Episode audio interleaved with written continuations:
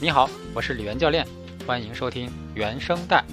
我是一位资深的高管和职场教练，与此同时，我持续关注成人领域的心智成长，帮助组织高管和个人直面复杂世界中的挑战，澄清他们的目标，突破他们内在的阻碍，帮助他们在职场、家庭和生活中更真实、更勇敢、更绽放。今天这集也很特别。首先，在我和魏山教练采访开始之前，魏山教练申请先花了三分钟进行静观正念冥想，来让他清早忙碌的心境平和下来。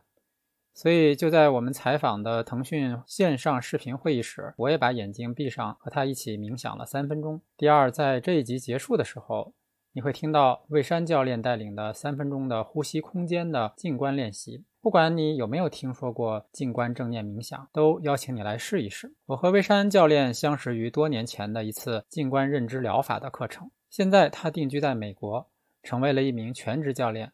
让我们来听听他的故事。谢谢李源教练，很高兴我们在现在在网上能够链接。其实我现在是在美国东岸，在美国的首都华盛顿。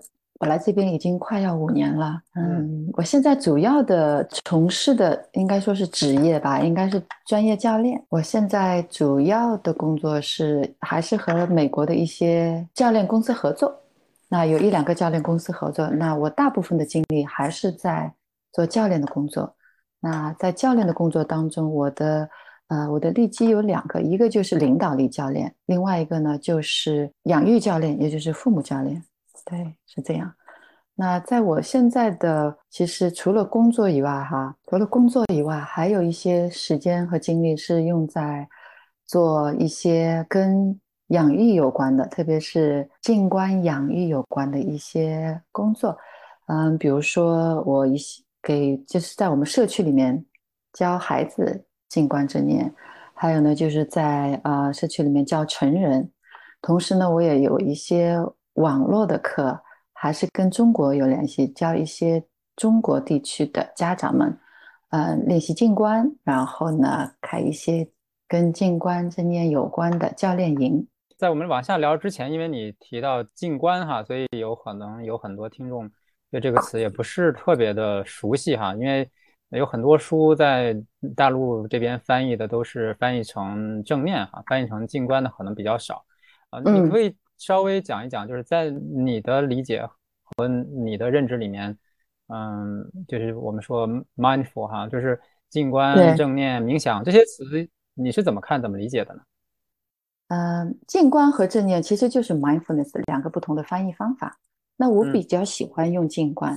那从字面来看，静观也就是说你静心观察嘛，对不对？然后静观其变，当你心静下来的时候。你的心平静的像一个湖面，平静的湖面的时候，你就能反映出你自己的或者环境的情况，那就是更能够反映出当下真实的情况。这个时候才会有一个觉知，这个觉知帮我们下一步做更好的决定。所以说是静观其变。嗯，那因为周围和我们自己一直是是在改变的啦。那有的人呢会把它有有的人会觉得是。叫正念更好，他觉得可能，嗯，正念里面有一个正，他需要要积极的态度，对吗？或者是说是呃正向的思维，其实这个是很大的一个误会，这也是我尽量避免用正念的一个原因。那我们有积极的思维和负向的，时时刻刻都会有的。那练习 mindfulness 就是练习静观，并不是说我们要练习这个，我们就会有更多的积极思维。其实 mindfulness 是帮助我们，不管现在是积极的或者负面的。我们要知道我们现在的想法是什么，那我们现在的心情是怎么样？然后，当我们有这种觉察的能力的时候，我们就会可以看到自己的模式。当我们自己静下来的时候，我们对我们的模式呢就不会有 distortion，中文叫什么？扭曲，对，不会扭曲。那其实 mindfulness 练习就是帮我们回到当下呀，就是当下真实是怎么样，就是怎么样。然后我们可以。哦，可以有一个觉察，哎，我现在是怎么样的？那我接下来我愿意怎么样？我希望怎么样？先接纳，接纳现在正在发生的事情。嗯嗯，对。好，那说到冥想呢，呃，可能我还是要说说，就是冥想有各种各样的冥想，对吗？各种种类的不同种类的冥想。嗯，mindfulness 只是冥想的一种。对，很多人说哦，我要练习冥想，冥想。但是 mindfulness 是什么样的冥想呢？其实 mindfulness 也就是静观正念。我今天两个一起叫吧，就是静观正念是怎么样的冥想？它实际上还是以专注力为主，练习专注力为主的一个冥想。那在练习这样的冥想的时候呢，我们是不停的就是安静的、重复的对我们的体验去去观察，把专注力放在这个方面上面。那专注力的这个冥想练习有各种各样好几种，比如说我们做的 mindfulness 其中一种，还有一种呢，就比如说是超越冥想。超越冥想，也就是说对呃有一个有一个颂歌或者是咒语，对吗？那有的时候。嗯，还有其他的就是专注力冥想的一种方式。所以呢，冥想有好几种。我们 mindfulness 就是静观正念，这是其中的一种。它是偏向于呃专注力方面的培养的。那还有其他的类型，比如说冥想，比如说有信仰类型的。信仰类型的，也就是说，呃呃，有祷告，有崇拜，像一个某个更大的或者是更宽广的一个形象啊，或者一个。一个神 去崇拜的，这个是信仰类的冥想。还有一类冥想呢，就是静思型的，就是静默型的，默默的，比如说去观察或者去感恩、跟爱或者跟苦难，它就是有一个主题的这种静默的反思类的冥想。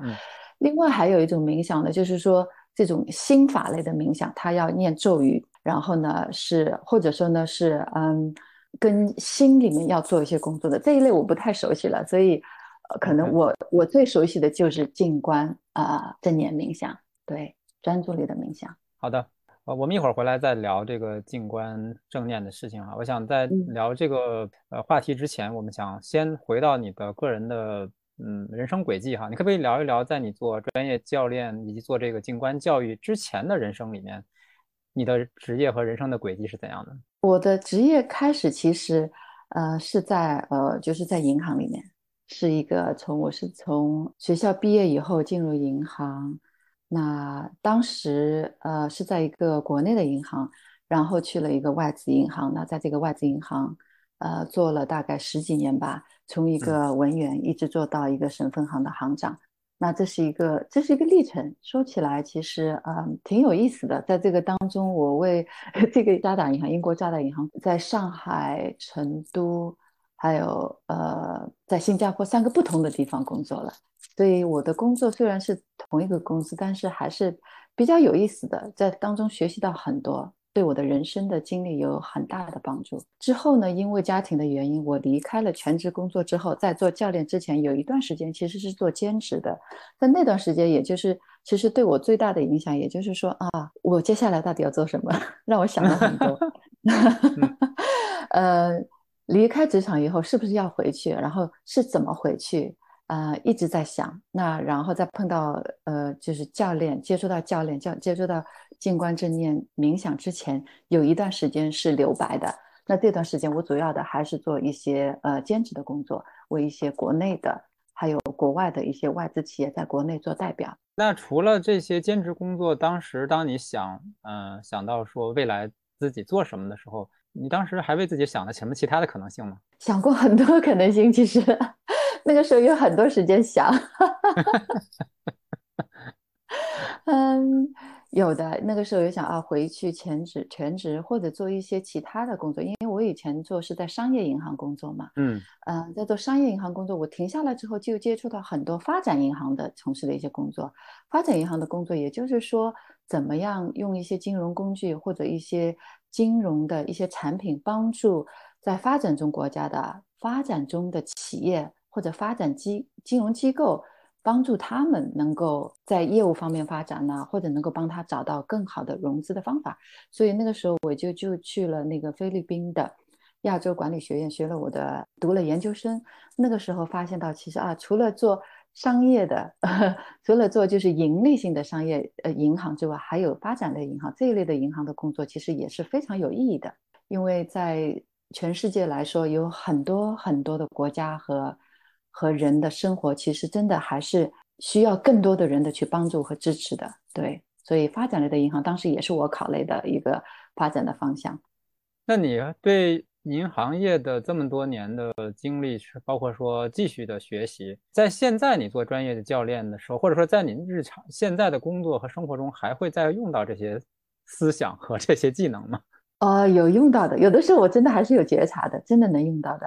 那在银行里面工作，就让我学习到了怎么样去，嗯，有条理的、有系统的去看一个项目吧。因为现在很多教练的时候是做项目嘛，嗯，我的一对一的教练的客户的对象只是一个项目当中的一部分。那我要了解这个公司的背景、它的文化，啊，它的财务情况。可能一般来说，最重要的是了解这个企业的文化，这个企业它的领导，他的他的。啊，价值观是怎么样？他要对社会做什么样的贡献？他对他的就是他的高管，他有什么样的期待？那这样的高管，他对他们的期待是怎么通过教练呈现出？教练怎么支持他，让这个员工或者是他的高管融入这个企业的，成为企业的文化的一部分？那这个是很在企业里面，企业的文化是很重要的，因为。它有它有业绩要达到嘛？那企业不仅仅有的时候不仅仅有财务方面的业绩，或者是呃也有。它现在越来越多的企业关注到人，关注到高管这个人，这个人的个人成长。对，是。所以回到你前面的问题，就是说企业的文化的背景对我现在的工作的了解是很重要。我要知道这个企业它是做什么的，它是在什么行业里，它有什么样的远景。对，这个是对我现在还是很有帮助的。对明白，所以这是对你在做那个企业客户和领导力教练的时候，你会帮助你去形成一种方法去认识这个公司、这个文化和这个高管这个人，是这样吗？对，对，是把它结合起来，就是企业的呃企业的就是业绩的目标和他企业发展他的人才的目标，还有他企业他对社会贡献的目标结合起来看，怎么样能够支持到我的一对一的这个领导力的教练的对象。对，嗯，明白了。所以实际上也是你过去的高管的经历带给你的这些认知再重新再再利用。哦，哦，对对对，是。其实我自己做过高管，当时做行长的时候，其实你要那个时候要用到很多独立的思考的能力。你是代表一个企业，对吧？代表一个银行，你怎么样去建立你自己的品牌，这个银行的品牌？所以这一块对我来说是影响很大的，不是只成为一个一个银行里面的一个棋子，你是怎么样代表企业？代表企业的文化，企业的这个精神，当时是个银行了，啊，这我这个对我来说很有帮助的，所以我也现在有很多想法都是那个时候培养出来的。就是 OK，太有意思其实我说的，你你的问题问的很好，其实就是企业的品牌的形象和个人的品牌形象，其实真的是是相结合的。对，嗯。不过今天我们要聊的可能是更偏那个，就是静观养育这部分啊，因为你刚才在描述你当下在做的事情里面，以及说我对你的了解，就是你一直对于静观养育这件事情，或者说对呃孩子养育这件事情特别的有热情哈，或者也特别的投入了很多的嗯自己的时间和精力去学习和去影响他人，所以我想嗯问一下这个领域，就是你是从什么时候开始接触到静观养育这件事情，并且发现自己对它感兴趣的呢？啊，对静观养育这个事情感兴趣，其实还要从我的自己的教练的培受训的这个过程谈起来。那在我是在 ICA 受训的嘛，在 ICA 有一系列的其实关于理论和框架的课程里面，有一堂课就讲到了情商。那讲到情商的时候，我觉得那个老师讲的特别好。那我就觉得，哎呀，其实。我们每个人都可以提升自己的情商嘛？那个时候我的孩子也已经大概五六岁了吧？但我觉得那个时候我是一个很焦虑的母亲。我就说，我说老师，这个情商对我们很重要，做教练也很重要。但是我我觉得这样的东西如果提早教给孩子，那也是很好的呀，让他知道，就是说他有怎么样去应对环境的一个能力，对吧？觉察的能力。那我说你有没有什么书可以介绍参考，我去读一读的哈？对我有帮助，对家里孩子也有帮助的。那这个老师当时是 Rob 老师，Rob Stranger 老师，他其实是在加拿大挺有名的，他是做青少年呃教练的一个专家。嗯，OK。那他就说啊，那你就去看看这本书吧。他就推荐了谁的书，你知道吧？他就推荐了一行禅师的哦，播种这本书，对，就是 Planting Seeds 这本书。嗯，然后我就我就我就回去就搜搜搜搜到那本书，就在 Amazon 买了，买了又寄到中国就开始看了。哎，我看看看，我觉得哎这本书完全是关于禅修的嘛。那怎么跟情商有关呢？那我在我就那时候我就相信 Rob 老师他的推荐肯定没错，那我就把从头到尾所有的练习看一遍，自己能做的能做就把录音也听了，我就觉得啊，他就让我知道，其实他指引我去更了解一行禅师。其实一行禅师关于养育有一句话就说的很很好嘛，他就是说，他说其实孩子就是像一个种子一样的，那个智慧他已经埋在里面了。作为家长或者作为老师，我们要做的工作就是去轻轻的触碰一下。然后让这个种子发芽。哎呀，那我觉得就是做了他的那些练习，然后再看了他的书哈，看了他的一些案例，哎，我就觉得其实真的是这样。我们的小时候是没有人教我们这样，觉得啊，我们原来那我们是有内在的智慧的。那我就非常感恩，就是 Rob 老师把这本这本书推荐我，然后慢慢慢慢的呢，同时我自己开始练习啊，呃，静观的时候，我就发现啊，其实真的是跟情商有关，怎么样让我们。心理更有弹性，不管环境是怎么样，让我们的心理更有弹性。其实心理弹性是一种智慧呀，中国人叫智慧，西方在心理学说心理弹性，对不对？都给了他一个一一个名字。那这个智慧其实都是在孩子的心里面，也是在我们的孩子，在我们自己的心里面。那我们的成人，其实我们成人内在也是有一个孩子的，有一个小孩子的那个心还在的。对，这什么时候去触碰呢，都不会太晚的。所以呢，说到这边，就是这是为什么，我就想到，哎呀，我觉得如果能够教孩子多好呀！我就从我自己的那个静观老师方伟莲老师那里了解到，英国有一个很好很好的课程，是在学校里面教孩子练习静观正念，然后这是一系列的一个课程。那我当时正好符合师资的培训，那我就去英国参加那个培训。回来之后，其实我也没有特别想真的要在学校教。我觉得 我我了解了，我可以教我自己的孩子啊。但是后来跟孩子接触下来，发现其实孩子 真的自己教孩子是很难教的。那当时呢，当时中国人不是说嘛，呃，子不自教嘛。我北京有一个朋友，他就跟我说，子不自教，开了，他就提醒我，其实是那我就等一等吧，我就先把自己练练好，那就自己学。那同时这个时候，我也碰到另外的一个恩人。就是他是真的是我的恩人，帮我真的能够给了我一个真正的一条一个渠道，怎么去教这个课程在孩子。就是当时我们孩子的那个学校的校长，她是一个已经退休又返聘回来的一个加拿大的老太太。哎，她说：“康乐，听说你在教，你会教 mindfulness？” 那时候她就英文跟我，她说：“你可不可以来教我们的老师啊？”呃。哎呀，我说我不行，我说我只受过培训，怎么教孩子？我不能教老师，我教我教不好。他说没关系，他说开了，我要找你这样的老师已经找了很久了。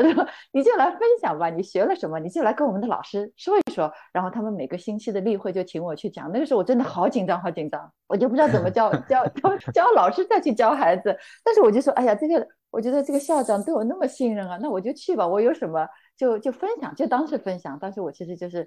自己也是啊，就当时分享，我有什么感受我就分享出去。那而且当时就是我们的这个培训我的这个英国的机构叫呃英国呃静观在学校呃项目嘛。这个项目其实它是非常非常呃有经验的、有组织的一个一个机构。他给我们这些老师不仅教我们怎么去教孩子，他也教我们怎么去跟家长、跟学校的领导去做一些工作坊，跟他们说明什么是什么。我就用了那个工作坊的那一系列的教材。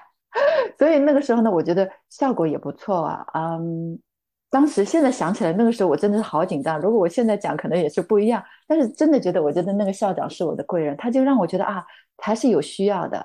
不管是我怎么样，但是这个孩子和老师都是有需要，有这样的一个这样的一个课程也好，或者这样的一个练习也好，带给孩子们。这个就是在我孩子的学校，当时是北京蒙特梭利国际学校，开始了我的第一个。对成人的讲什么是静观养育的一个一个体验，然后慢慢慢慢在其他的学校也有做工作坊，那同时呢也在这个学校开始教孩子了。那教了孩子之后呢，很多家长就知道了，他说：“哎呦，Carol，你可以教我们的孩子，你可以教我们吗？”我说：“哎呦，不行，我没有学过怎么去教家长。”然后那个时候我的心又紧了了，我说：“哎呀，这个不行，我才刚刚开始教孩子，我还刚刚入门哈。”然后然后那些家长也说：“没关系，没关系，你就来吧，你就给我们分享吧，你是怎么学的？”然后啊，其中有一个家长他说：“我。”来，我来拉一个群，在那个时候已经开始有微信，拉一个群，我们就开始做一些，我就做分享，做了一系列的分享。那当时分享其实也不是教他们怎么去教孩子，我就说我们我们来，我就跟你分享我是在练习什么的。那我就觉得那个时候第一堂课，我觉得最有不是第一堂课，他们说我们来跟跟微山上课，我说我真的不是老师，我不能教你，我可以跟你分享，好吧？那我们就分享。那我记得第一次来的时候就一个人来，他自己来了，其他人一个人都没来。群妈妈，但是都没有来。然后那个时候那次就是我就我还是按照我有备课嘛，我还是按照我的就是安排下来，就跟他一起走了一下啊，说了一下什么是概念，然后我们做了一个呃葡萄干的练习。嗯。做完了，做完了之后，他就很有感受的。他说：“哎呀，我不知道，原来这个是可以吃葡萄干，可以这样吃。你知道，你做过那个葡萄干练习吗？对不对？对的，原来是这样的。然后，那第二个星期就有六个妈妈一起来了。我觉得她有感受了，然后她就她就有跟其他的妈妈说我们怎么样怎么样。然后他就说：你可以这个练习再带一次，从头就我把第一堂课重新再做了一遍。然后那一期可能就我们做了大概八周吧，我就带了一系列的静观练习跟大家做下来。”然后，然后那个是我第一次来，也是说，其实这个这个妈妈也是我的贵人，现在我们还是好朋友。她就是说，哎，对我们有用，我们来了就分享吧。当时我也没有特别的压力，但是我不知道，我也不知道为什么，我觉得这个东西对我很好，对我有帮助。因为我那时候我是挺焦虑的妈妈，因为我觉得任何妈妈都有焦虑的时候，只是我们没有觉察到。对，然后我就觉察到对我自己有帮助，就是自己我如果能够定下来，能够有滋养的感觉的话，我会影响到我跟我身边的人，特别是跟孩子的。孩子的互动当中，我就多了一份那种平和吧。当然不是时时刻刻都有平和，至少越来越多，越来越多，慢慢慢慢的。那如果呢这样影响到周围的其他的孩子的妈妈的话，那反过来他们也会影响他们的孩子，他们的孩子也会影响到我的孩子。这是一个世界，这个我们的世界是互相联系了的。那我就觉得，呃，静观其实通过看书啊是可以学习，最重要的还是练习，练习练习我自己的练习，再分享我的练习，让其他人一起练习，我们就会一个。共鸣吧，在这个共鸣的这个圈子里面，其实是一个大家一起成长的一个过程。这是为什么？我就觉得，哎呀，在带领大家学习的时候，我也有成长啊。我就想感觉到，啊，原来这个练习对所有的人都有帮助，不是对我一个人吧？那我就觉得，一方面很很有成就感，另外一方面就是说我从其他的妈妈身上也看到，哦，其实他们也有同样的焦虑啊，不是我一个人，就是我的那种自我评判心得到了一些安抚吧。就是觉得，其实做家长都都都很不容易的，都是很不容易，因为。不管是全职的或者兼职的，其实真的想做好家长的这个心啊，其实给我们带来其实已经有一些压力在了，这是无形的压力。但是这个压力也不能没有，如果有我们就去应对它，对不对？如果没有压力的家长，那可能也就是说就全部散养也不可能，肯定是要有一些要有一些期待的嘛。怎么样正视我们的期待带来的这些压力，然后调节我们自己跟我们的压力的关系，这个是对我的帮助是最大的。对，嗯。我插一个问题，就是你刚才说你去英国学了这个 program 哈，嗯，这个部分稍微我我有点好奇的是说，如果说你只是想对自己的孩子，比如说不管是教他进关还是啊。情商，似乎你自己花那么多钱和精力去英国学，好像这个投入有点大啊，就是当时怎么会做出这么个决定来呢？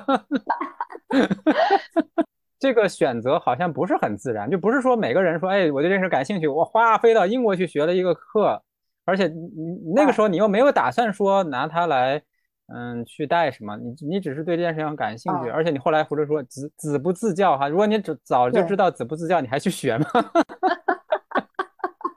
如果我早知道子不自教，可能我真的不会去学。我觉得我也不能帮到我的孩子。我觉得当时我的动力就是一个焦虑的妈妈，我觉得要帮到孩子，为了孩子我要去。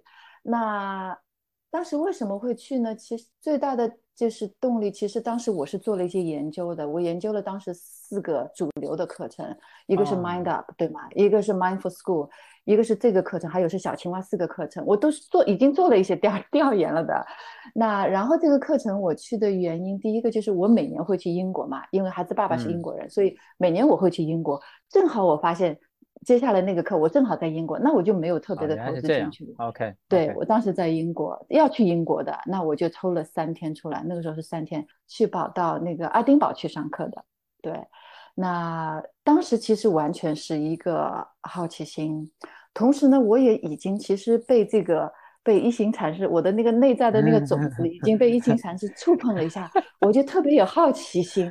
那个时候的好奇心真是超过了所有，所有的是真的想出来来教啊什么，我就觉得一定要去看。这个我研究下来，我这个课程我觉得它是对我来说，嗯，是最有架构性是最好的，而且它融入了一些脑神经学的一些基础。我就觉得，哎呀，怎么去教孩子关于脑神经学的一些一些知识呢？比如说，呃，我们的大脑里面是个梯队，比如说前，比如说有那个呃前额皮质啊，我们的海马体啊，还有我们的那个脑岛是怎么工作的？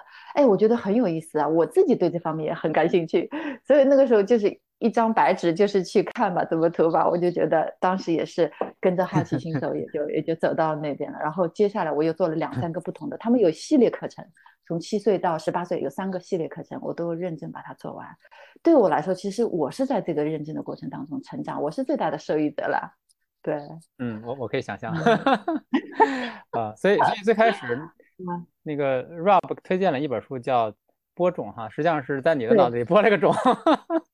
对对对，我就是那个种子要发芽。你知道那个种子要发芽的时候，那个动力好厉害的，就是把那个土推开，对不对？那个那个内在的动力是挺挺大的。对，然后我觉得那个时候，我觉得哎呀，我好了不起啊！我学了这个课程，当时有一点点这个想法，但是现在觉得真的是真的还是很入门。现在我已经练了六七年，我觉得也是刚刚这个种子还在发芽当中，还在成长。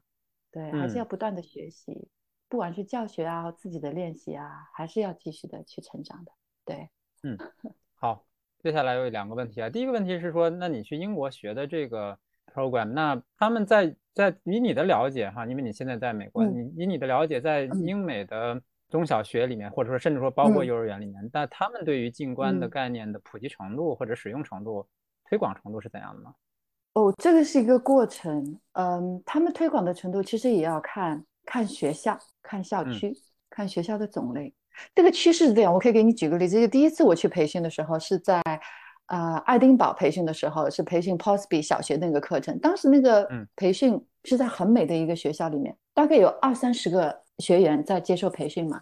我记得当中有一个有一个环节，就是说按照你们的背景，你们来受训的学员的背景，我们有个小组讨论，当时就分两组，一组呢是从学校来的。就是你是学校里面的老师，学校里面的辅导老师、心理辅导老师一组，另外一组呢就是学校以外所有的。那当时分组就是说，学校来的那组可能就是大概三分之一的人，学校以外的人是很大的一个组。我们去很大的一个房间做练习，就是那个环节，每天会有那个环节。呃，当时我就发现哦，原来很多人都跟我一样，不是学校里面的老师哈。然后过了三年以后，二零一八年的时候，对，第一次二零一二零一八年我在做 Posby 培训的时候，也有这个也有这个这个环节。当时其实就是全部颠倒过来了，很少的人是从学校以外来，像我这样的啊，有的是心理辅导，呃，比如说是有的咨询师，还有的呢是大学的教授，还有呢是教堂的呃教堂的那个牧师都有。我们这些就是看到，这就是在三年里面这个趋势就是很大的改变了。那我觉得是两个原因，一个原因呢就是说大家对静观的认识逐步逐步深入了，也了解到其实。就是因为静观冥想它是非宗教的嘛，很适合在教育机构里面推广，对不对？不像其他的一一两种冥想，你要崇拜什么，或者是去呃颂扬什么，就是这样的一个方法是对孩子、对老师都有帮助。那另外一个呢，还有我就是觉得这个机构就是 MISB，因为我只接触到这个机构，MISB 这个机构就是它的它的宗旨就是老师要教这个课程，一定在课堂里面教。嗯，什么叫一定在课堂里面教呢？一定只能在课堂里面教，你不能在外面自己开班，就你也不能在社区里面就随便开一个班这样。那要求是上课的时候班主任要在的，就是老师的要求，你或者是班主任，或者你就是外面来的老师。但是如果你外面外聘的老师进来，一定要班主任在。他就是注重，就是其实他关注到就是孩子的对这个课程的心理接受的能力吧。嗯，就是说，你一对一的教效果跟一一对多在课堂里面教的效果是不一样。特别是青春期的孩子，他有从众心理，就如果大家一起学，他就更能学精，因为每个人都在练。哦，你分享怎么样？我分享，他就是有一个群，他有一个感觉。哦，我是在做一个事情。当然了，孩子学多数还是被动的。不像成人，成人在外面去报一个班，我要付钱，我要学，对我有用，对吧？不管是对我自己有用，对我的团队有用，还是对孩子有，我就去报名，我去付费，我有动力。但是对孩子来说，很多的课都是不不是他愿意的。如果你让孩子选择，他什么课都不要上，对不对？所以 就是说，嗯，所以说就是他知道，其实这个这个机构的创始人是两位老师，他们是多年禅修经验的，他也知道怎么样去教孩子是最好的方法。他们已经。在这这个方面有很多很多经验了，他觉得最好的就是在课堂里面把它当成一个教材，完整的教材放在教学大纲里面的，这是一个大纲，我们学的是一个教学的大纲嘛，作为一个大纲来教学，这样呢系统性的，而且呢效果好，而且呢持续性更好，因为他们学了之后，每个学生每天就是。上课的时候一般是一个小时或四十五分钟一堂课嘛，六周到十周你安排上完，上完了之后，因为有环境在，孩子还可以持续练习，不像在外面上个补习班啊，或者什么呃，我们叫 enrichment class，上完了他就没有人陪他练了，因为这样的练习还是有老师的指导的，对，所以呢，学校对这个课程了解的也就是越来越多，觉得啊有效果了，所以所有的学校还会派在英国，至少在英国全球吧，也有人派到英国去学习的这个课程，对。对，这是也是这个这个机构的特色，嗯。那他们的研究成果，你你了解他们在学校，比如说长期教这个课程，他们观察到什么改变了呢？哦，这个改变很多啊，就是第一个，第一个就是孩子变得更开心了，第二，他就是 嗯更专注了。这样的专注呢，不是说就是因为要专注而专注。因为他能对自己的一些不想要的情绪有了更好的应对的方法，他能放下那个情绪，或者他能应对那个情绪，情绪不干扰到他去享受已经有的东西了，就已经有的同学师生关系啊，同学之间的关系，或者他学习到的东西。嗯，其实这个效果是很明显，这个效果跟成人练习静观的这个效果是一样的。比如说专注力提升了，情绪调节能力提升了，总的来说内心。更容易怎么说呢？呃，找到那种平和、平和，或者是应该说是他的情绪的调节能力更强了。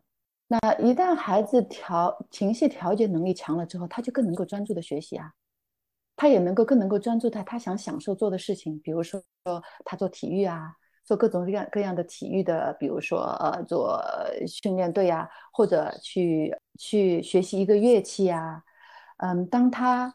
能够更专注的时候，他就会更享受做一个事情。那你更享受做一个事情的孩子的时候，其实他的他的成绩或者他的效果就会更好。那我想回到这个你做的静观养育这件事情上，因为静观养育实际上它的训练营的对象实际上是成人哈，那它中间其实隔了一层。嗯，那你是怎么来看说，哎，这个静观养育先去教父母？对父母的影响会如何体现在孩子身上呢？这是你是怎么观察的？这就是他的影响是怎么发生，或者说父母发生了什么改变，从而又如何影响了他们的孩子呢？父母的改变其实是慢慢来的，潜移默化的。那在课程的当中，于是我也是听同学的反馈，也就是说，他们第一觉察到自己的苛刻，自己对自己的苛刻了，因为静观练习很多时候是重复嘛。带着善意，重复的，呃，专注在呼吸，专注在身体，或者是专注在自己的想法上面。他们发现，其实自己有不断的有自我评判，而且对自己自我评判还有一个评判，这样上来就做这个练习的时候，通过最最基本的这些练习，让他们觉察到其实自己对自己还是挺苛刻的。那这也让他们看到，其实对跟孩子的互动当中，其实他们有的时候。还是有一些苛刻，或者说就是有一些死板吧，就是应该是怎么样的，应该是怎么样的。对，那这些应该其实都是正确的啦，不是说是错。但是有的时候太死板了的话呢，可能对跟孩子的互动的关系，嗯，就没有那么顺畅，就是没有那么怎么说呢，融洽。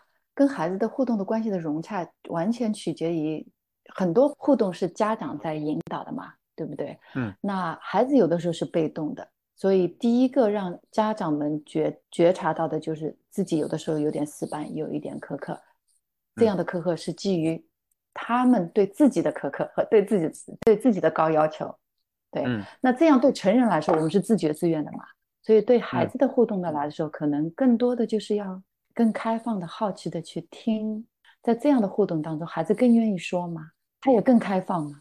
这样的关系就是更融洽，就是整合的。从那个，嗯，丹尼尔·斯格的这个理论来说，就是亲子关系如果更整合的话，是更融洽。不管在什么阶段，要有一个互动的这个通道在，只要有通道在，任何问题都可以顺利的解决。这个通道很重要，就是沟通。其实我的课程很多家长回来就是说，孩子可以跟他说上话了，或者他也可以开始跟孩子说上话了。就是这样的，孩子也愿意听他说了，原来觉得哦，打住可以了，有的时候根本就不愿意敞开，跟家长敞开。所以呢，这个孩子和家长的互动的关系的一个调节，是我我的印象当中是这样。对家长来说，对他们反馈来，这是最大的帮助。嗯嗯，我想回到你自己作为母亲的那段时光哈，就是你自己当时说你是一个焦虑的母亲，然后你去学了这个。嗯，你在那段时间，你学完之后，你发现你和你自己孩子之间的互动和关系有些什么样的变化，或者他觉察到你的什么变化吗？哦，孩子太厉害，他们都觉察到我很多变化，但是他们有的时候真的不会说出来的。孩子是很聪明的，在在孩子很小的时候，他们就我我我的女儿其实她很厉害，有一有一次就是我我们我们家有个亲戚来，但是我亲戚带着孩子来吃饭嘛，啊啊。那个亲戚的孩子其实他是比较好动的，就是玩玩玩，然后他特别正，他玩一个东西，就是你跟他说话，他什么都听不见。然后我们就要吃饭了嘛，那我的这个亲戚就就就是叫孩子来吃饭，他就是没听到，然后他就是他也很尴尬，他就大叫了一下，就叫了一下孩子，你不要再玩了，然后把玩具放在桌上说你不要再玩了，过来吃饭了。当时我们都愣住了，你知道吧？都愣，我们家孩子也愣住了。然后我当时也 是个挺挺焦虑的妈妈，我就我就把这个机会，哦，这又是个教育孩子的机会，我就我就跟我的孩子们说，我我就轻轻说，我说我说你看你看这个 Aunt Jane 就生气了，你们知道她为什么会生气吗？那呃那个时候我是希望孩子说，因为那个孩子不听话，嗯，妈妈才会生气，对吗？然后我女儿。我女儿就跑到我的身边来，轻轻的在我耳朵里面说：“她说，她说，她说，妈妈，妈妈，因因为这个 Aunt Jane 不练习 mindfulness，她说，因为她不练习静观冥想。然后，然后这个时候我就，这个时候我就，我就因为带着好奇心看，我就，我就，我就问了一个教练式的问题，我说，哎，哎，我说，哎，妹妹，你怎么知道？”这是因为他不练习这个静观的呢，然后他他又过来了，妈妈妈妈，因为因为你以前不练习 mindfulness 的时候也是这样的，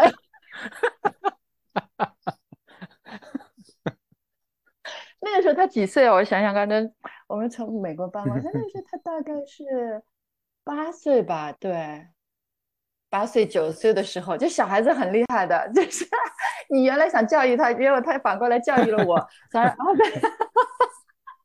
然后，然后我就觉得啊，真的是孩子能看得到，这说明我也心里觉得啊，孩子至少看到我是有改变的啊。对，那就是这个，这个就是一个一个例子了。就是，但是现在我觉得那个时候孩子还小嘛，现在孩子青春期，他们的需求也不一样了，他们现在很少会主动的跟你说一些什么，这是这是青春期孩子的一个特 色特点。所以我就也一个特点就是这样，对。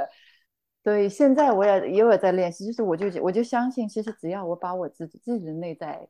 调节好，平和的，不管发生什么事情，敞开的心态，好奇心的想法，跟他跟他对话嘛，把他当一个慢慢的当一个成人来，让他有独立的思考能力啊，让他让他去说他想说的，至少让他先说出来，然后说出来以后呢，我要自己练习一下，尽量不要去评判他，嗯，让他多睡，他自己是有能力的了，因为他要在学习嘛，他学他他也要他要有有要有给他空间自己去思考。然后让他犯错嘛，对不对？犯错之后他自己可以去纠错，这样。往往往往觉得家长，我就觉得，哎呀，总是的。做了教练之后，就发现经常我真的是有引导，要想把孩子引到哪个地方去，或者有评判之后把他引到什么地方去，是这样的。但是真的不引导、不评判很难的，只能只能在跟孩子对话之外多练习，怎么样练习让自己能够更更好的去接纳孩子吧，接纳孩子现在是怎么样的？对，嗯。其实你这么说，我想到我小时候，就是想到我的父母，嗯，就是讲讲我的故事哈，就是啊，我我在我父母的身上，其实就是学到了一件，其实不是学到，就是因为他是这么做的，其实我也是这么做，就是我父母他们是很少评判的人，就是他们对很多事情，或者是几乎任何事情，他们都不会去评判。但我上大学之后，我会突然发现我身边的同学，他们对所有的事情都有看法。我当时觉得说，我我们家是不是？对事情的看法太少了，就是没有没对任何事情都没有看法哈，所以那个时候我我对自己的父母是有抱怨的，就是为什么你们不对任何事情发表意见哈？所以我现在回想看，他是其实是两个事情，一个是说他们真的不发表对事情的看法，但是他们也不发表对任何人的不管是好的意见和坏的意见，所以至少对我的影响是说我不会轻易的去评判一个人，所以。有很多我的朋友和客户说，哎，你好像就真的是特别适合做教练，因为在我的习惯里面就没有评判这件事情。呃，但我在青春期就是上大学那会儿，我实际上是有觉得说我的家庭教育不够，就是因为我突然觉得我们同学好像对事情都有看法，你们好犀利啊！就当时觉得他们好犀利。那现在可能回想，就是其实对事情有有看法、有意见这件事情，其实是一件比较简单，而没有评判是一个不太容易的事情。这是我后来的觉知，所以呃，其实还蛮感谢我我爸爸妈妈，就是在家里他们不会对任何人有评判，他们就不会。呃，不会说受过关任何关于静观的教育，但是他们就可能不会轻易的去评判任何人。我家庭教育里的偶然的一个宝贵财富吧。对，是的。那你是幸运的。我对我来说，我觉得 你是幸运的，你是幸运的。对，现在我们作为教练啊，或者说家长，经常会去看一些心理学的书啊，去研究一下怎么样跟做父母的更好的父母。其实。孩子最最重要的就是那种相信他，对吗？相信孩子他自己会有那个智慧，有很多智慧是发自内心的，不是通过大脑的，内心的内在的这个智慧是从心里散发出来，那就是智慧的种子，而且已经在那里了，就是你的种子在那里，嗯，就是说一直在那边，没有受到影响吧，没有受到打压吧，对不对？开放好奇，开放好奇是真的，我们要培养我们孩子的。一个怎么说呢？生活的态度啊，或者是沟通的方法，教练不就是这样吗？教练的这个心态，对，这是一个心态，开放好奇的心态，对，嗯，一我觉得一旦开放好奇了，那个评判就自自然而然就下去了。这个是我们要练习的，作为静观老师或者作为教练要练习的。嗯，好，我想再问一个问题哈，关于这个练习，因为你说你。你大概有七八年的时间一直在嗯这方面一直的持续不断的练习和学习哈，嗯，然后你也说到就是当时你你那个时候接接触呃静观到校或者静观在校这个项目，你现在回想起来是很初步的一个 program。那你的持续的学习，这个这个不管是精进或者说继续学习，它是怎么样的一个精进的过程呢？就是我如果我们说从浅到深，它怎么叫就叫深了呢？什么就叫深呢？哎呦，最深的最深的是怎么样？我还不知道。我现在刚刚比浅稍微深一点点。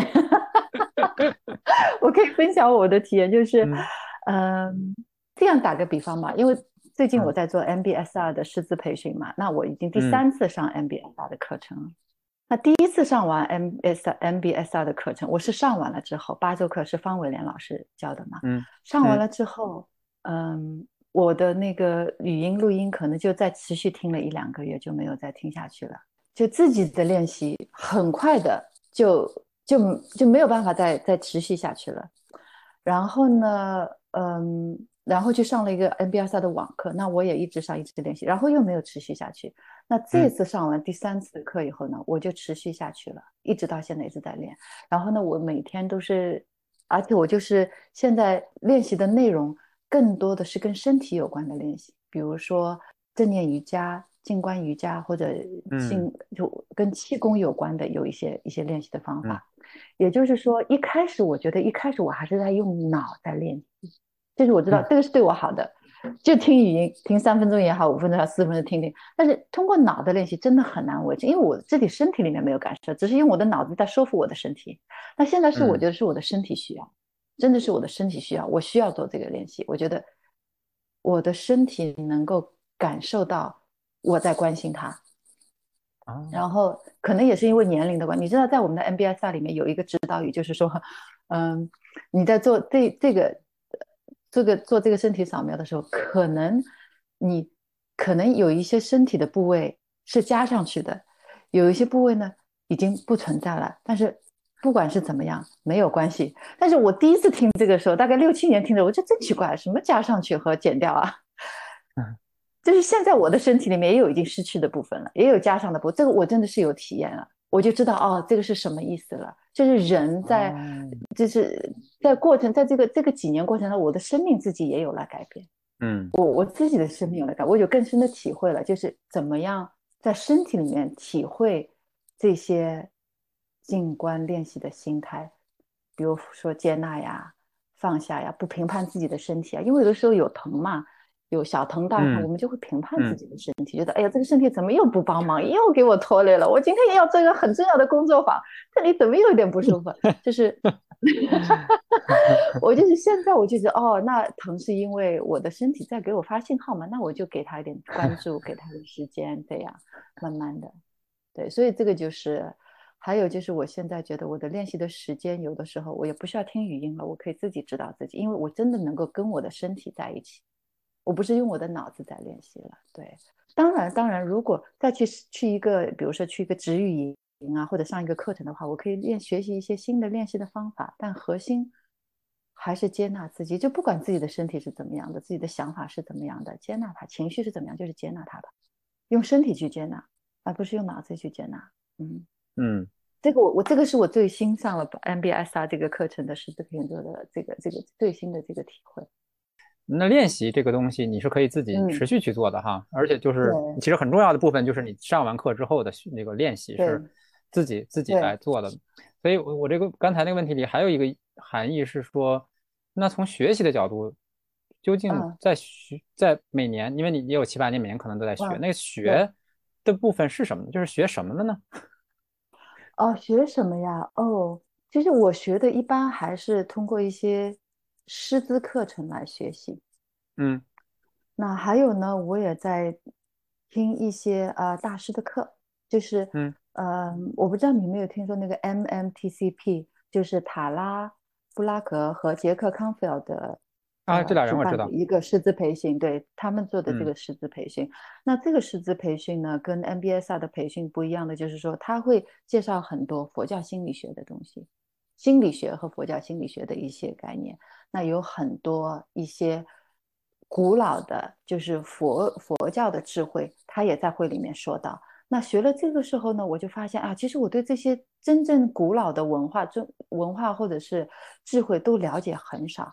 那，就是跟着这个课程，我就发现，其实，嗯，我们是在教静观，对吗？教正念。嗯。但是我们自己要了解，是静观正念，其实它的起源是来自于佛教的。你不需要相信佛教才可以做这些练习。但是呢，作为我，我现在觉得发现，其实这些佛教的智慧真的是非常非常深、非常深的、很深很深的智慧。那我有的时候也会去主动的读一些书，比如说呃，关于呃人的生命的书、无常的书，还比如说《金刚经》啊，或者是索甲仁波切的《西藏生死书》，就是关于生命的不同的，用不同的角度去看待生命，应该是这样说吧，对吗？那佛教也不跟其他的，它也不是一个说起来，其实，在西方认为佛教不是一个宗教，因为你不要崇拜任何人，对吗？他只是相信的，嗯，一些基本的一些怎么说的，呃，truth，一些真理，他是相信一些真理，对，关于真理的一个一些理论，从佛教心理学上面来说，这这一块我也是真正刚刚开始学习，刚刚了解到啊，这一块呢，其实在教学当中是很难体现出来的，但是对我自己来说，对我自己来说，我觉得啊。以前其实有一段时间，很多人说啊，你教的这个东西是不是佛教的宗教的？我就说不是的。现在我不会说，我是说，呃，你不一定要相信，你就可以练习。对，你不一定要相信佛教的这些真理，你就可以练习。同时呢，当上了这些师资课以后，我就发现，为因为要去教教学生的时候，那我们就要对理论更深层的了解。就教是很简单的，就是你做这个练习去教，但是。教的时候，你教的之前的备课嘛，你要知道这个后面的理论是怎么样的，再去学习这个背后的基础或者基理论的时候，对我来说其实是一个深化的练习。嗯，比如说怎么样去啊，怎么样去安排教学的时间呀，其实也是一个 心理弹性的练习啊。就是教 和自己练习是不一样的。那自己的练习呢，你可以。就是说听语音或者自己练习，还有就是学习。所以我觉得我的成长的过程三三个部分吧，一个是学习，就是理论的学习，在脑子层面的啊，这个是好的，这个是对怎么什么有有有好处的。另外一个呢，就是自己的练习。第三个呢，再去教，去教的时候，然后又是一个更高的，你要更深的，非常能够理解讲讲课的这个内容之后，你才可以说得出来嘛。因为如果你自己如果要用自己的话说出来的话，还是要有一个梳理的过程。其实梳理就是一个学习的过程。从学习理论来说，其实教本来就是一个很很就是在层次很高的一个学习，因为教的过程本身对你自己又是一次学习。所以，嗯，基本上来说，就是持续练习是学习的一个终极境界，然后然后教也也是其中一个很高级的一个境界，这是学习理论里讲。哦，对哦，这个哦，对嘛是，那就是说教学相长，对吧？你教的时候可以从自己身上学到，自己的练习当中也可以从学员当中学到。对他们的问题，我觉得有很多学员提的问题真的很好，让我更深的去考虑，去考虑啊，怎么样教的更好，成为一个更好的老师。从老师的角度来说，真的是还是要精进的，因为我们的目的是让更多的人受益嘛，对不对？怎么能够让他是以适应不同的学员的要求？对，对，是的。是的，你刚才讲到佛教的问题，其实我我我也嗯，就是这些年对这件事情也有深新的认知，因为我现在觉得说，有时候当我们说佛教的时候，其实说的是一种东方哲学，呃，就是因因为当我们谈到不涉及到具体某对某一个佛祖或者说神的崇拜的时候，它其实更多的是一种哲学，呃，但是因为我们在日常中，大家有的时候接触到的佛，有的它是寺庙里的佛像的崇拜，有的时候。对，它实际上是已经是，实际上是佛教后来才出现的。因为佛教最开始出现的时候是不崇拜任何具体的佛像的，有点像现在的这个 IP 啊、流量一样，就是说，哎，你必须得有一个载体，才产生了佛像这个这个东西，然后大众就会觉得说我我信的是哪个佛，或者我崇拜的是哪个佛，然后又把。人世间的这种阶层带到了 佛的世界里面去，其实其实那部分都是不是跟最开始的佛的哲学是没有任何关系的。嗯，就是说，比如说唐三藏当时去西天取经的时候，他取的那套里面就没有说过，就是对任何具体的佛像的崇拜，而且从那个包括说，因为我去年去敦煌嘛，也然后那个带我们的老师也讲，就是最开始在印度是没有佛像的。因为因为没有说要去崇拜某某一个形象，所以佛像实际上是后来是是佛学都已经出来之后，因为从传播的需求，大家觉得说我得知道我到底崇拜的是谁，就是崇拜是一些人的天性，就是某些人的天性，我一定要崇拜个什么，要看清楚它，所以才出现的佛像哈。可能其实有很多宗教在都有双重含义，一层就是我们说的哲学层含义，另外一层才是说。嗯，你心目中崇拜了某一个神，并且赋予他了一个是人性，嗯的东西在里面，所以，所以就是为什么当我们说宗教和这个佛的时候，有的时候其实就是当你说佛或者我说佛或者另外一个人说佛，心里想的都不是一件事儿。呃，是的，就是呃，信佛和佛教徒是不一样的。就是其实我我觉得，就像你说的。其实 Buddhism 其实它就是一个哲学，其实最初就是一个哲学。我我看一下啊，就是中文怎么说哈，就是四念住四真谛，对不对？四个真谛，对不对？这个就是这个就是关于人的，嗯，人为什么会会有苦难嘛？为什么会有痛苦嘛？痛苦的来源是怎么？其实这个是个真理，那这个真理就引发出了很多很多的思考。那其实这样的思考对现代人真的还是很很有用，很值得去去看一看，到底我们的痛苦从哪里来的。那在静观的练习当中，我们也知道，就是我们的痛苦到底是哪里来的？是是真正的是是因为这个事情引起的吗？还是因为我们的想法引起来的？对，这个是最实用的。对现在的人来说，就是这个疫情就是一个最好的例子，很多事情都是在我们控制之外的。嗯，对吗？无常真的是无常。对。那在在很多事情在我们控制掌控之外，那我们怎么能够在有限的能力范围内能够掌控我们的生活？完全控制是不可能的。那我们要有这种敬畏的心嘛，就是说大自然的这个敬畏之心。我觉得在疫情之后，让我也对这个。这一方面的就是理论啊，就更一步的学习。其实真的，我们要掌控大自然，要要去对跟这个大自然对抗，真的很难。我们也是大自然的一部分，包括我们的情绪也是大自然的一部分。真的去对抗，真的是很难。还是要用一些善巧的方法，怎么样的先去开放的好奇的，然后去接纳它，看看接下来会怎么样。用不同的方法会是怎么样？对，那这个其实还是非常非常难做到的。这是为什么要不停的学习，不停的练习？对，学习还是在脑子层面的，练习真的是跟身体的一个体验吧，一个共存吧。对，连接应该说是连接，跟身体的一个连接。好，我想最后可能还有两个问题哈，就是我们今天也大大概聊了一个多小时哈，就是一个是关于你的这静观养育营八周的这个训练营，你能说说这个这个训练营的设计的思路吗？就是你希望这个呃家长。或者说来参加训练的这个老师或者是学员，他们在这八周里，他们会体验到什么？接触到什么？他们能带走什么？我的我的希望是分享我练习就是静观正念的最大的收获，就是可以找到内在的平和。这个是我自己可以可以找到的。那我也希望其他的家长能够在上了。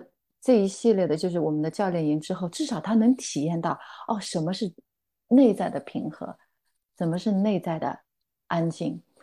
那一旦他体验到了之后，他就发现其实通过练习，他可以把这个内在的平和和完美，慢慢慢慢扩展到他身边的关系当中去。他跟孩子的关系，还有跟他自己父母的关系，跟自己的搭档，也就是自己配偶的关系，这个的慢慢慢慢是可以影响到的。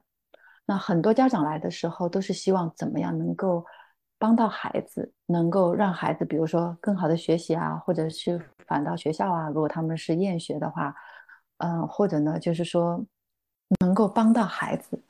那上了八周以后，他们最大的感受就是说，其实他对现状更接纳了，让他更接纳了现在自己的情况了，和孩子现在更接纳的时候，好像他也没有那么焦虑了。也就是说，焦虑的次数会少一点，焦虑的程度会低一点。当他焦虑的，当他接纳之后，这个焦虑也就不需要去特别做什么去去降低这个焦虑。很多人是来减压或者降低关于养育的焦虑的嘛。一旦他接纳了之后，他发现哎自己平和了，也就好像很多周围的他的关系会有所改变。这个改变是多种多样，因为每个家庭的情况是不一样的。通过这个八周的教练营，我是希望他们能够。找到内在的平和之后，然后调和他与外在的一个关系，其实所有的关系。因为我们的压力有的时候觉得来的时候是因为跟孩子之间的这个压力或者这个碰撞来，来了之后他会发现，其实这个压力不仅仅是因为跟孩子的关系产生，是因为他自己的工作呀，自己跟自己的父母的关系，自己工作当中还有自己跟自己的配偶的婚姻关系也是在里面，也也有影响的，所以他就能够更全面用不同的视角。或者是呃观点去看他现在生活是什么样的一个状况。我我有个问题哈，就是说实际上这个嗯说是叫呃静观养育，其实更大的实际上就是我们说作为作为成年人的自我修炼哈。你说养育，其实说了半天，其实养育自己啊，养养育自己一个平和的内在。所以我想问的是说，那这个呃静观养育营它。在对于你刚才也说到，就是它会帮助到自己跟工作、自己跟配偶，呃，就在身身身边的所有的关系。那那为什么我们还管它叫静观养育营，而不是就叫一个静观觉醒营啊、静观 练习营啊、静观减压营啊？为什么就会一定会叫静观养育营呢？哎，这个问题问的很好。其实有很多不同的静观课程，对吗？MBSR 是针对。呃，MBS 针对减压的成人减压，MBCT 是针对呃有抑郁或者特别焦虑的人群的。那嗯，这也是我的一个营销策略吧，因为每一个人都需要都需要有一个切入点，他来的时候他要有一个需求触动他来，他可能觉得亲子关系是他生命当中最最现在正当下是最最需要关注的时候，他就来。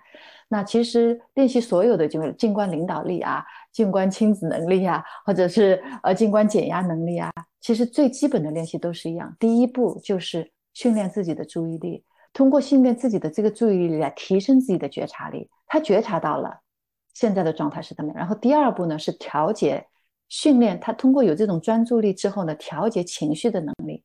那调节情绪的能力也就是心理韧性嘛，对吗？那第三步就是可以。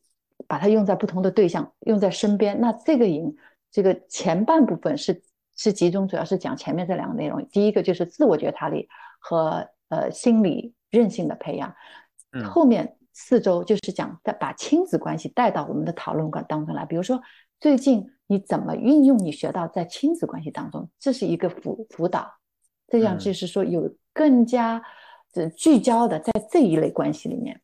对，一般比如说你去上 MBSR、MBCT，它不会聚焦在你亲子关系，就是整体的你你带来什么的一个一个一个一个话题这样。而且就是像这样的讨论很少。那我的这个课程其实有大概至少三分之一的时间是集体讨论的。那这样的集体讨论，大家带来的话题要求就是跟亲子有关的。嗯嗯，在讨论当中，大家做一些，我做用集体讨论的方法，可以做一些他自己会有一些反思，然后同学们可以也从。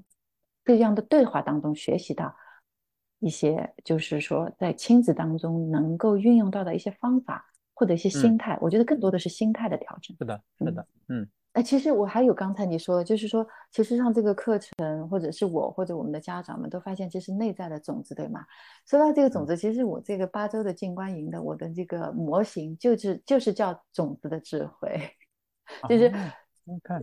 我是首先在前面的 四周让家长发现，其实他内在是有个种子的，就是内在的平和与完满的这个种子，它是在那边的。通过这个前面的四四周的我们的这个静观的练习，让他发现哦，他是自己有这个能力的，嗯，然后通过练习培养这样能力，滋养就是调节这样的一个能力，嗯，这个能力能够带来带来怎么说呢？很多家长说哦，觉得其实自我慈悲对他们真的是帮助很大。就是自我不评判嘛，才能自我慈悲嘛。是的，是的，对吧？Self compassion，对，自我慈悲是种智慧，超超难的。慈爱，对。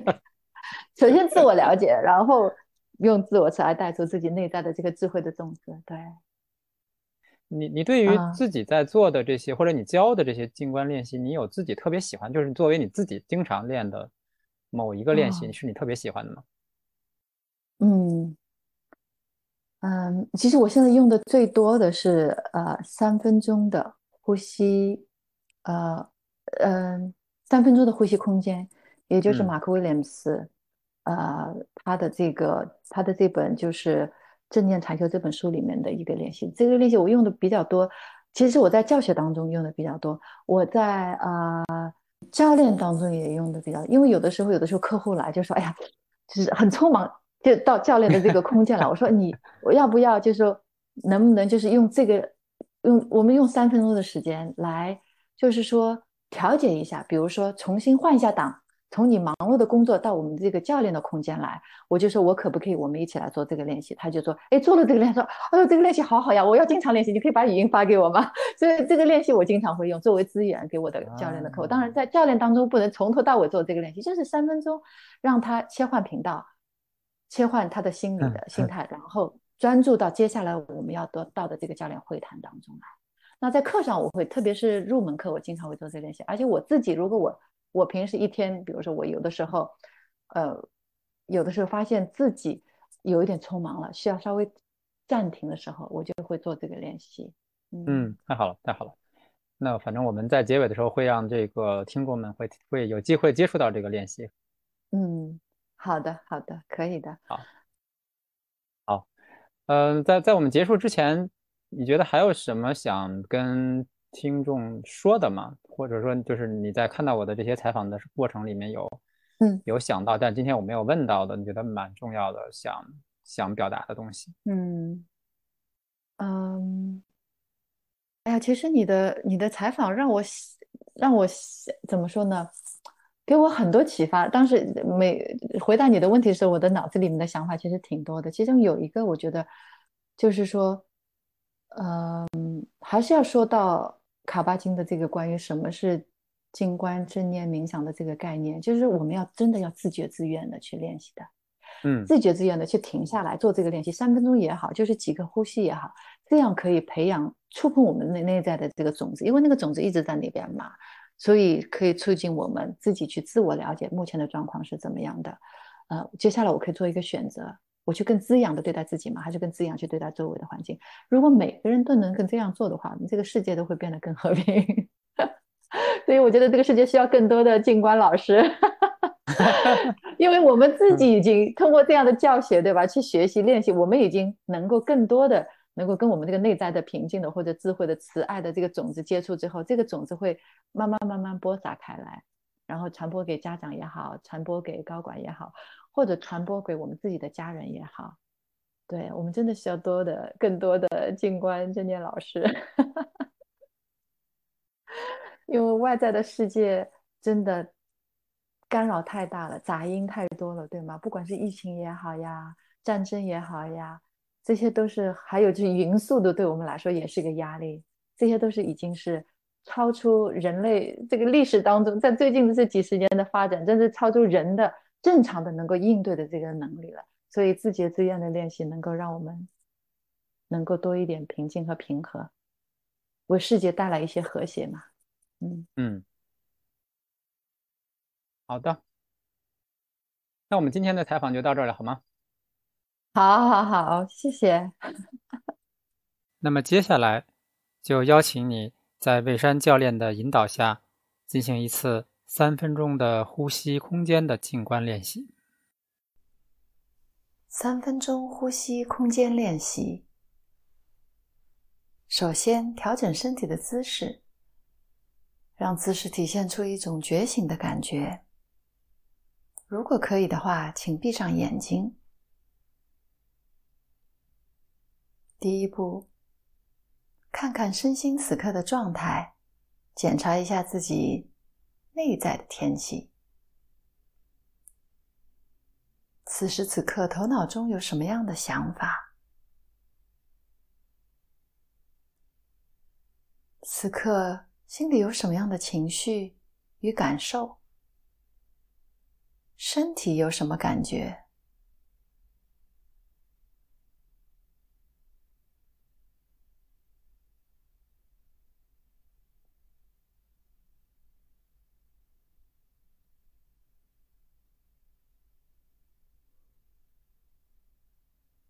不用企图去改变任何经验，只需要对此刻已经存在的经验敞开。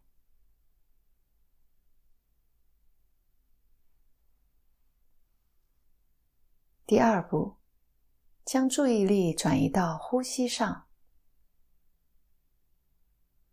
把像聚光灯一样的注意力转向腹部的身体感觉。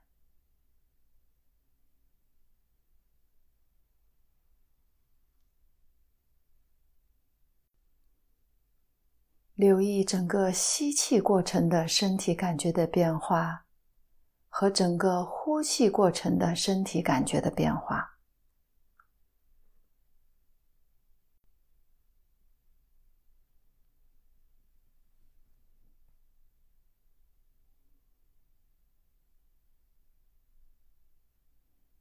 如果注意力游走了，只需留意到注意力去了哪里。然后温和的把注意力带回到呼吸上就可以了。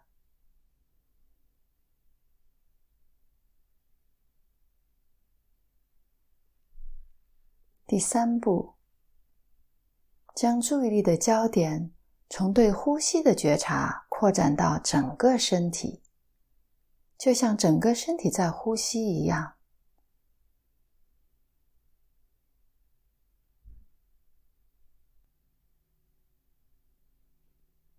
觉察身体姿势、面部表情、皮肤表面和身体内部的感觉，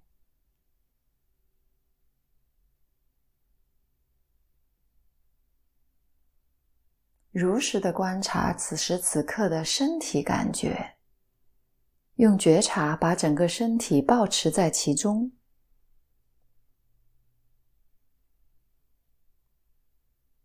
回到身体之家，回到此时此刻之家。